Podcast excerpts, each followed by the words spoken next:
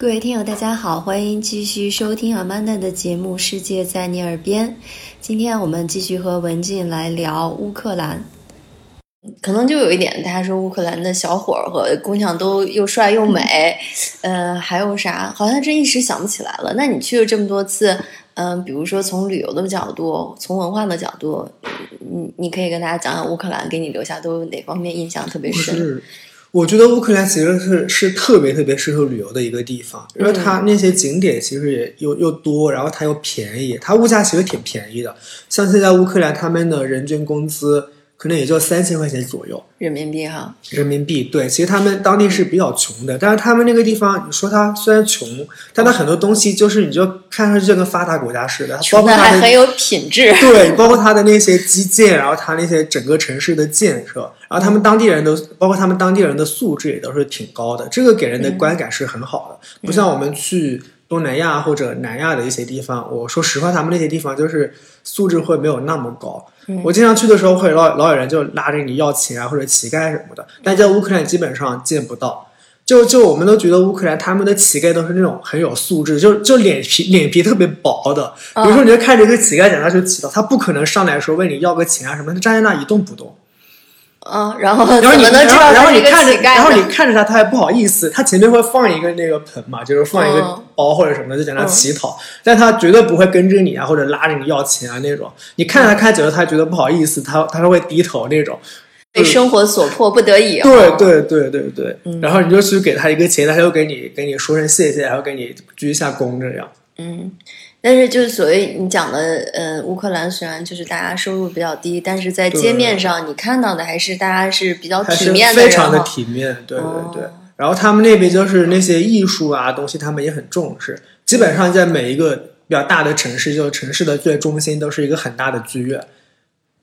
并且就还是这种传统是在的，毕竟还是一个老牌的，应该是欧洲的国家哈。对，嗯，对。让我想到，就以前在瑞士的时候，嗯，是在欧洲里面几乎没有看到过有乞讨、乞丐，然后只看见有一个就是去垃圾桶里捡垃圾的。然后，如果我不是看到他在垃圾桶捡垃圾，我看不出他是一个流浪汉或者乞丐，就是衣着还挺干净，就稍微显旧一点点。对对。我觉得，如果你要去乌克兰，就要必打的就是三个城市吧。第一个就是肯定就是基辅啊，基辅它的城市建设其实很像苏联的那种，就苏联时期的那种建筑的风格，就更像莫斯科，而不像圣彼得堡。对对对，你要说去基辅，你要不说，你都会觉得在了一个俄罗斯的一个什么二线城市里面一样的感觉。而如果你要去利沃夫，利沃夫它是在那个乌克兰的西边，它的建设就非常的东欧，因为那个城市就之前就是那个波兰建起来的。所以在那边就是又很又很舒服，都是一些老城，就老城里边就是就遍地都是咖啡，就飘着咖啡香，然后啤酒，然后一些博物馆、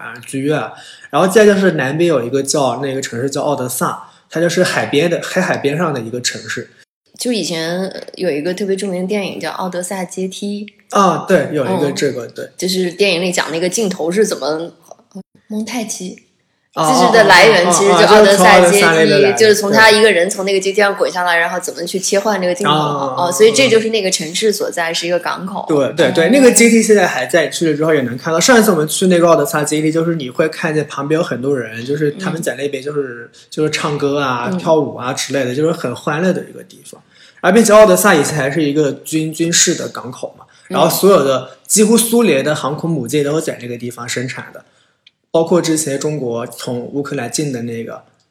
就现在的辽宁舰吧，就是也是从那个地方来的。哦，退役下来的。对对对对对对对。那现在呢？就还是一个军港吗？还是说变成？就现在基本上已经没有什么军事东西都废弃了，因为乌克兰就是就是苏联解体之后，乌克兰就是就是快速的就没落了，他们那些军事东西都撑不起来了。对，现在也算是一个旅游景点吧。但你就看它那个城区，老城区里边就很像欧洲。然后你走到那个海边，就感觉跟东南亚似的，就各个地方都是大家躺在海边休闲啊，就是那种。哎，那在海边应该可以吃到海鲜吧？海鲜能吃到，但是当地产的海鲜好像不是很多，因为他们那边海就是是特别深的那种海，它没有像那种就是一个很好的一个沙滩上面慢慢下去，他们是海都特别深那个地方，顶多捞捞深海鳕鱼鳕鱼。对，反正我现在好像吃海鲜也没有什么特殊当地产的海鲜。你感觉乌克兰它有什么特色菜或者是国菜吗？还是说其实，在前苏联的这些加盟国基本都是一个风格？嗯，我觉得乌克兰吃的跟俄罗斯其实没什么区别，就很像。哎，语言上他们现在是主要也是说俄语吗？对乌克兰的语言其实挺有意思的，因为他现在不是就是跟俄罗斯不是闹掰了嘛？嗯在在首都基辅，你说俄语是完全可以通的，大家都都能说俄语。但是你要去了西部的那个利沃夫，刚说那个城市，他们就不愿意说俄语，他们就他们就喜欢你说英语啊。你跟他说俄语，他假装听不懂，他能听懂，他假装听不懂。或者你说俄语，他会用英语来回复你，他们英语水平又不好，就是那种，因为他们利沃夫那个地方是最反俄的，就是最反对俄罗斯，就是西部的地方，他们就想融入欧盟嘛，因为离那个欧洲也近，旁边就是波兰，就是、嗯，就等于这块儿，其实我们当时讲的应该是在二战还是一战的时候，就是生生的把这块地方，对，就是、啊还曾经划归过德国吧？对对对，就就之后划到了划到了那个乌克兰，划到了苏联，所以那个地方的人就是最反对俄罗斯的。那他们平时自己说什么语言呢？他们平时自己说那个乌克兰语啊，哦，对他们说乌克兰语，因为乌克兰语就是跟俄语其实也挺像的，但是我们学俄语的嘛，我们这乌克兰语也不太懂。然后去了之后，我们就跟他们说俄语，他们就会要不就装不懂，要不就给你回英语，要不就我们干脆要不要说，就要不就干脆说英语跟他们。哎，那在这个地方，其实你看，我们刚才稍微涉及了一点以前历史的严格哈，就是生生的其实有一个划归属地的变化。那这个地方其实可能有波兰人的后裔，还有没有有德国人的后裔？有然后也有俄罗斯后裔。有那那那你刚才讲的在语言上，他们就很排斥俄语。那在就是这些人相处的时候，现在还会有矛盾吗？或者他们自己这个地方，嗯，呃，这个文化认同上是怎么样的？但现在应该矛盾不是很多了，因为现在好像我爷爷就那个地方现在就是俄罗斯族应该已经相当的少了，就是很少有俄罗斯族在那个地方了。啊，因为尽管是像划划过来了，但是很多人还是搬走了。对对对，然后当时划过来之后，其实波兰人也被赶的差不多了，就波兰人都被赶回波兰了，就是也不在那个地方待了。但现在主要就是乌克兰族吧，然后他们那个地方，所以他们就是说乌克兰语。当然，你再去到南边，就是奥德萨那个城市，那个地方俄族人多，他们就说俄语。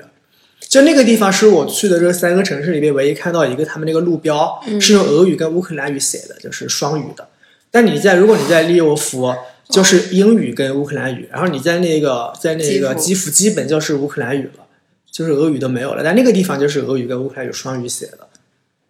就是冲突挺大的哈。嗯，对，那你刚才讲到，比如说，呃，只是讲了几个城市是适合旅游打卡的哈，嗯其实它这个历史挺复杂的。当地，对比如说有没有一些遗迹或者是一些嗯历史文化方面的这种地方可以去的？但是我觉得他们的遗迹倒是不多。嗯就主要就是因为他们都是一些，比如像利沃夫，就是它就是整个就是那个古城，就是一个老城区，就是都有那些建筑都是有一两百年的历史，就那个整个那个老城区就是一个景点啊。就在利沃夫也就是待了待了两天的时间吧，就那个地方就是在古城里边转，就是喝咖啡、喝啤酒。然后他们那个地方有一个很有意思的是有一个那个呃有一个那个酒吧，它是一个啤酒的酒吧，但那个酒吧里面它是它是那个管乐队。哦它不是那种驻唱的，它是有一个很大的一个管乐队在那边打鼓，然后在那边吹吹吹那种乐器，就气氛特别好。在当地有一些很有名的一些那个，嗯，那个学校，什么柴可夫斯基音乐学院那边有一个，在哪很多个城市？在基辅。哦，对，很多音乐学院，然后那边就是所有很多的学生，他们一到什么周末或者平常有空的时候，就会在那边的广场啊或者什么路边啊，就是做一些演出什么的。嗯，就你整个城市，你就走走几步就能看到有人在那演出，就是那种，就整个氛围还是挺浓的。哎，所以我觉得就是我不知道古语怎么说来着啊，就是这个人虽然贫穷，但是他的精神还是挺富足的，所以所以才能保证就是你看到的这个社会相对还是一个比较呃稳定、比较、嗯比较这个怎么说正常的哈。对，还是比较正常的。因为你现在不稳定的是它现在东部，因为东部那一片就以前，因为那边都是俄罗斯族嘛，现在不是他们自己就宣布自己独立了嘛，那一片现在还有一些冲突。但是你要在西部、南部，然后这些地方还是相对来说比较稳定，也没什么其他的什么战乱啊或者什么不正常的地方，就挺适合旅游的，还是。嗯，诶，那就再说了一个，就刚刚我们都提到了哈，嗯，乌克兰的美女。啊，对，乌克兰的美女，对，哎，你这个直接的去的观感是什么样子的？嗯，就是长得真的很漂亮，就是，然后身材也好，就是她们都是那种，就是就是就是欧洲的女孩，就是腿又长，然后就那种，嗯就反正就身皮肤材就特别白好，基本上皮肤白，对，他们是金发比较多一点，是吗？对，金发比较多一点，嗯然后皮肤白，然后眼睛是蓝色的那种。然后，因为因为欧洲人的就是他们的那种长相特别符合，可能就是比较符合中国人的审美吧，或者亚洲人的审美。嗯，因为我们这边就很少见那种啊，就是就是就是他们的脸会非常的窄，然后就是那种眼睛很深邃，鼻子又很挺，皮肤又很白。就是芭比娃娃的变形嘛，对花张脸，然后金发。哎，其实我觉得不只符合亚洲人的审美哈，就是其实这个金发叫什么迷思，嗯，欧洲人也有，呃，对吧？呃因为你会看到很多欧洲的女女孩儿，她本身不是金发，她会染成对，她是染成那样的，对对对其实她会觉得那个好像是最美的一个标准哈，就跟就跟亚洲人一定要皮肤白、防晒是可能是一个概念，对，但是欧洲人他想皮肤黑啊，他不想皮肤白，对，他们都会去美黑。对就是各个审美是有有不一样的地方。对，反正那边就是颜值是真的很好，你就走在路上就随便一看，就是到处都是那种特别高挑的女孩，就是颜值真的是非常的可以。嗯男生应该也不输女孩吧？就是、啊，男生也也挺好的，对，嗯反正就是身材什么的，就是长相，嗯都都挺好的，反正。嗯，其实嗯，怎么说？就是刚刚我们也讨论过哈，好像就因为这个，可能乌克兰嗯相对比较现在经济不太好，对，然后姑娘没有长得这么漂亮，然后包括之前看到的一些新闻，其实在国际上就有了一个不太好的名声，就甚至说有一些就是从从事色情业的，好像就专门去找乌克兰的姑娘，对嗯，对，就是之前不大家都说什么乌克兰什么欧洲子宫啊什么之类的这种言论，但他们那边确实就是有有。就是挺多的，就是做色情行业的，毕竟就是经济又不景气，然后又很多人找不到工作，就是没有办法，比如就开始做做这种提供这种服务。你说的是在当地，还是说我们刚才讲的国际上，它会呃专门有一些机构做这种灰色的生意？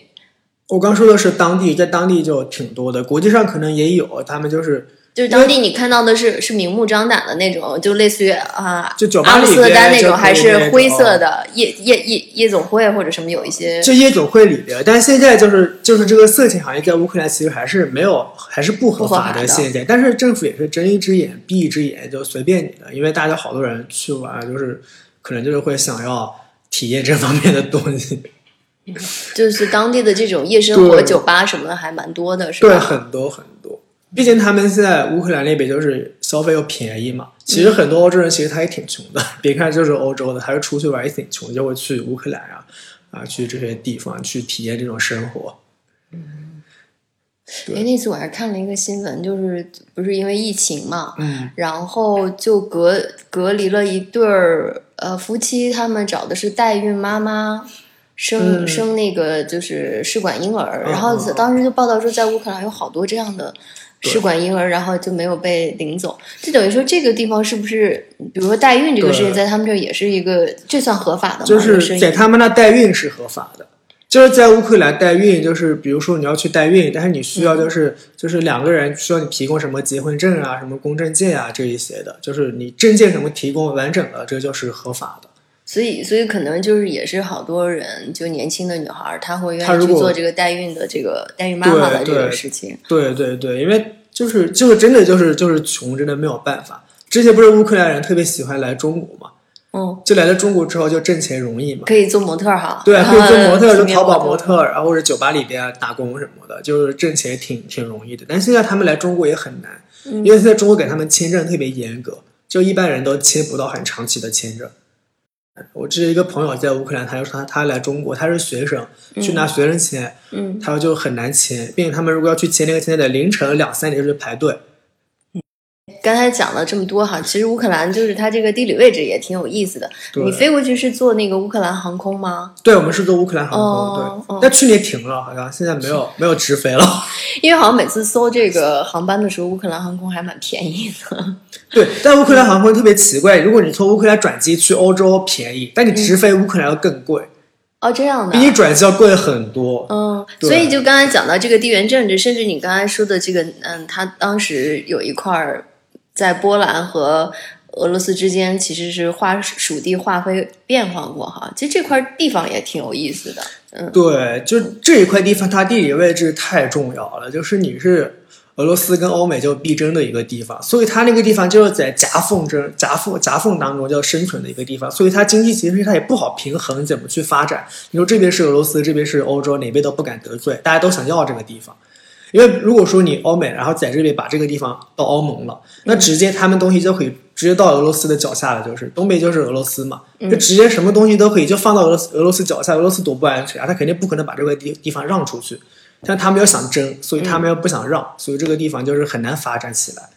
我记得之前好像关于天然气，好像也是它掺和在其中，挺麻烦的哈。但是乌克兰天然气基本都是俄罗斯供应的，就后面跟俄罗斯关系不好的时候，俄罗斯就我直接给他们断气了断了，之后他们就好多暖气啊什么都提供不上了，就是直接给你断了。然后这边其实欧欧盟又给不到他这种支持。对啊，欧盟它又不产这些东西，你要产气、产石油还是俄罗斯啊，然后中亚这一片产的比较多。但是我觉得他们也是有点被欧盟坑了的感觉，现在他也入不了欧盟，然后跟俄罗斯关系要闹得这么僵，然后就整个那个地方经济现在已经就是一落千丈了，我觉得。然后就特别特别奇有有意思的是，如果你去那个乌克兰，你会看到他们那个国旗，经常不是酒店门前，他们就会挂乌克兰国旗跟欧盟的国旗挂在一块，包括那些博物馆，然后他们都会挂在一起。就是表达我的心声是吗？我想早日加入欧盟。对对对，他们的心里也想自己要早日加入欧盟，就摆脱俄罗斯的控制，但是俄罗斯不可能把这块地方放出去。那在乌克兰，比如在基辅，现在嗯，公认的比较稳定或者比较好的工作是什么呀？比较稳定的工作，肯定那就是公务员这种工作是比较稳定的了。但是现在像乌克兰那边，他们好多人都就是，如果说比如说我认识的，可能有一些学汉语的，他们都很愿意去当导游，哦，因为导游在他们那边算是一个工资水平比较高的一个。对，比如说我们去乌克兰找个导游，至少给他一百一百到一百五十美金一天。那相对于传统大家认为比较有钱的职业呢，像律师啊、医生啊这种，在乌克兰是一样的吗？不算是很有钱的职业是，就是就是，但算是比较稳定。或者是你看，像欧洲有一些东欧的国家，就是这项职业的人，他基本上都不会留在本国，他都会去其他国家发展了。对，嗯去其他国家发展可能就更好。如果你是技术人员，好多就会来中国。像乌克兰那些，他们嗯之前不是乌克兰有一个那个航空发动机厂嘛，嗯，就是就是那个时候只其可能是代表世界最高水平了。就后面就中国请了好多航空发动机的专家来中国。啊，那就特别有意思哈。刚才跟文静聊了一下乌克兰这个国家，那刚才我们也提到它的这个签证政策，希望呢免签能够延续到明年，然后等到我们这个情况好了之后，其实也可以跟文静一起去深入实地探访一下这个国家。对，对好，那谢谢文静，我们下期节目再见。好。